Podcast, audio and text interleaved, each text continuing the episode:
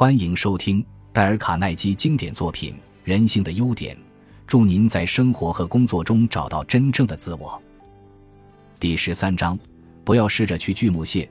唯一可以使过去的错误有价值的方法，就是平静地分析我们过去的错误，并从错误中得到教训，然后再把错误忘掉。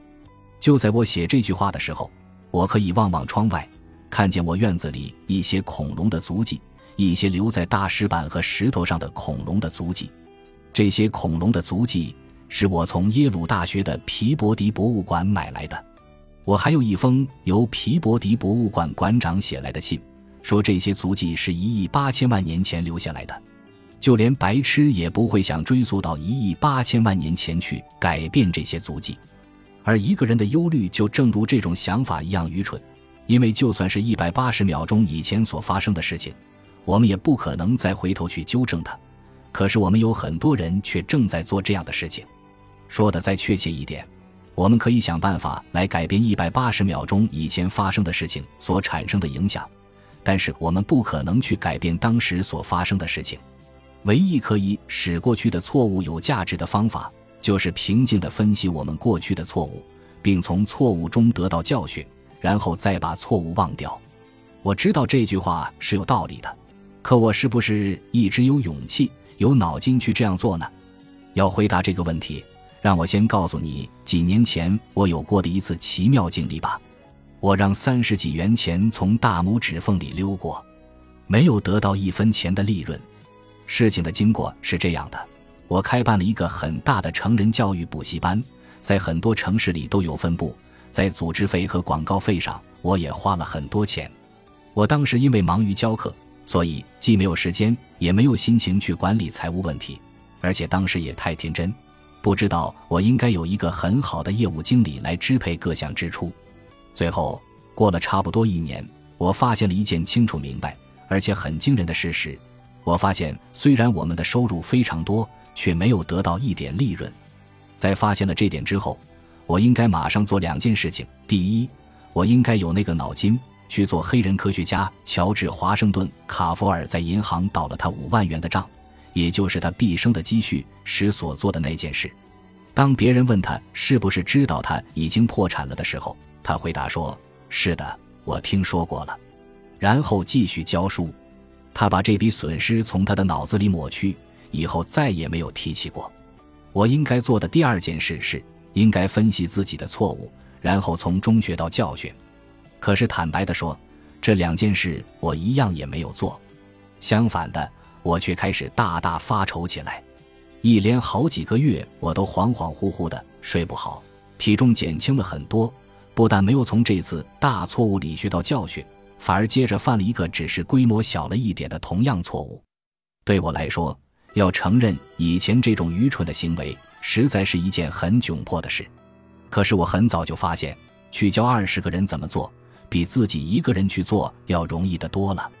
我真希望我也能够到纽约的乔治华盛顿高中去做保罗布兰德威尔的学生。这位老师曾经教过住在纽约施布朗市区的艾伦桑德斯。桑德斯先生告诉我，他生理卫生课的老师保罗布兰德威尔博士教给他最有价值的一课。当时我只有十几岁，可是那时候我已经常为很多事情发愁。我常常为我自己犯过的错误自怨自艾。交完考试卷以后，我常常会半夜里睡不着，咬着我的指甲，怕我没办法考及格。我老是在想我做过的那些事情，希望当初没有这样做。我老是在想我说过的那些话，希望我当时把那些话说得更好。有一天早上，我们全班来到科学实验室，保罗·布兰德威尔博士将一瓶牛奶放在桌子边上，我们都坐了下来，望着那瓶牛奶。不知道那跟他所教的生理卫生课有什么关系。然后，保罗·布兰德威尔博士突然站起来，一掌把那瓶牛奶打碎在水槽里，一面大声叫道：“不要为打翻的牛奶而哭泣。”然后他叫我们所有人都到水槽边，好好的看看那瓶打碎的牛奶，好好的看一看。他告诉我们：“因为我要你们这一辈子都记住这一刻，这瓶牛奶已经没有了。”你们可以看到，它都漏光了。无论你怎么着急，怎么抱怨，都没有办法再救回一滴。只要先用一点思想加以预防，那瓶牛奶就可以保住。可是现在已经太迟了。我们现在所能做到的，只是把它忘掉，丢开这件事情，只注意下一件事。这次小小的表演，在我忘了我所学到的几何和拉丁文以后，很久都还让我记忆犹新。事实上，这件事在实际生活中所教给我的，比我在高中读了那么多年所学到的任何东西都好。他教我，只要可能的话，就不要打翻牛奶。万一牛奶打翻，完全漏光了的时候，就要彻底把这件事情给忘掉。有些读者大概会觉得，花这么大力气来讲那么一句老话，不要为打翻了的牛奶而哭泣，未免有点无聊。我知道这句话很普通，也可以算是很陈旧的老生常谈。可是像这样的老生常谈，却包含了多少年来所积聚的智慧，这是人类经验的结晶，是世世代代传下来的。如果你能读尽各个时代很多伟大学者所写的有关忧虑的书，你也不会看到比传到桥头自然直和不要为打翻的牛奶而哭泣更基本、更有用的老生常谈了。只要我们能应用这两句老话，不轻视他们，我们就根本用不到这本书了。然而，如果不加以应用，知识就不是力量。本书的目的并不在告诉你什么新的东西。而是要提醒你那些你已经知道的事，鼓励你把已经学到的东西加以应用。我一直很佩服已故的弗雷德·弗勒夏德，他有一种能把老的真理用又新又吸引人的方法说出来的天分。他是一家报社的编辑，有一次在大学毕业班讲演的时候，他问道：“有多少人曾经锯过木头？请举手。”大部分的学生都曾经锯过。然后他又问道。有多少人曾经锯过木屑？没有一个人举手。当然，你们不可能锯木屑。”夏德先生说道，“因为那些都是已经锯下来的。过去的事也是一样。当你开始为那些已经做完的和过去的事忧虑的时候，你不过是在锯一些木屑。”棒球老将康尼麦克八十一岁的时候，我问他有没有为输了的比赛忧虑过。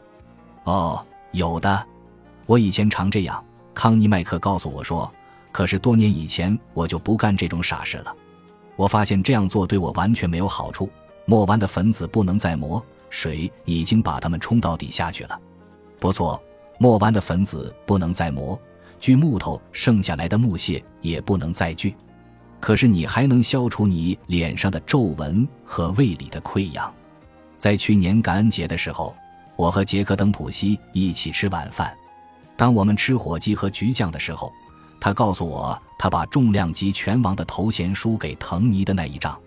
当然，这对他的自尊是一项很大的打击。在比赛的过程中，我突然发现自己变成了一个老人。到第十回合终了，我还没有倒下去，可也只是没有倒下去而已。我的脸肿了起来，而且有很多处伤痕，两只眼睛几乎无法睁开。我看见裁判员举起吉恩·滕尼的手。宣布他获胜，我不再是世界拳王。我在雨中往回走，穿过人群，回到自己的房间。在我走过人群的时候，有些人想来抓我的手，另外一些人的眼睛里则含着泪水。一年之后，我在跟滕尼比赛了一场，可是一点用也没有。我就这样永远完了。要完全不去愁这件事情，实在很困难。可是我对自己说，我不打算生活在过去里，或是为打翻了的牛奶而哭泣。我一定能承受为这次打击，不能让他把我打倒，而这一点正是杰克登普西所做到的事。怎么做呢？只是一再的向自己说：“我不为过去而忧虑吗？”不是的，这样做只会在强迫他想到他过去的那些忧虑。他的做法是承受一切，忘掉他的失败，然后集中精力来为未来计划。他的做法是经营百老汇的登浦西餐厅和大北方旅馆。他的做法是安排和宣传拳击赛，举行有关拳赛的各种展览会。他的做法是让自己忙着做一些富于建设性的事情，使他既没有时间也没有心思去为过去担忧。在过去十年里，我的生活，杰克登普西说，比我在做世界拳王的时候要好得多了。登普西先生告诉我，他没有读过很多书。可是，他却是不自觉地照着莎士比亚的话在做，聪明的人永远不会坐在那里为他们的损失而悲伤，却会很高兴地想办法来弥补他们的创伤。当我读历史和传记，并观察一般人如何度过艰苦的环境时，我一直既觉得吃惊，又羡慕那些能够把他们的忧虑和不幸忘掉并继续过快乐生活的人。我曾经到新兴监狱去看过，那里最令我吃惊的是，囚犯们看起来都和外面的人一样快乐。我当即把我的看法告诉了刘易斯·路易斯，当时新兴监狱的狱长。他告诉我，这些罪犯刚到新兴监狱的时候都心怀怨恨且脾气很坏，可是经过几个月之后，大部分比较聪明一点的人都能忘掉他们的不幸，安定下来承受他们的监狱生活，尽量的把它过好。路易斯狱长告诉我，有一个新兴监狱的犯人，一个在园子里工作的人，在监狱围墙里种菜种花的时候，还能一面唱歌。所以，为什么要浪费眼泪呢？当然，犯了过错和疏忽都是我们的不对。可是又怎么样呢？谁没有犯过烈？就连拿破仑，在他所有重要的战役中也输过三分之一。也许我们的平均记录并不会坏过拿破仑，谁知道呢？何况，即使动用国王所有的人马，也不能再把过去挽回的。所以，让我们记住原则的第六项：不要试着去锯木屑。感谢您的收听，喜欢别忘了订阅加关注，主页有更多精彩内容。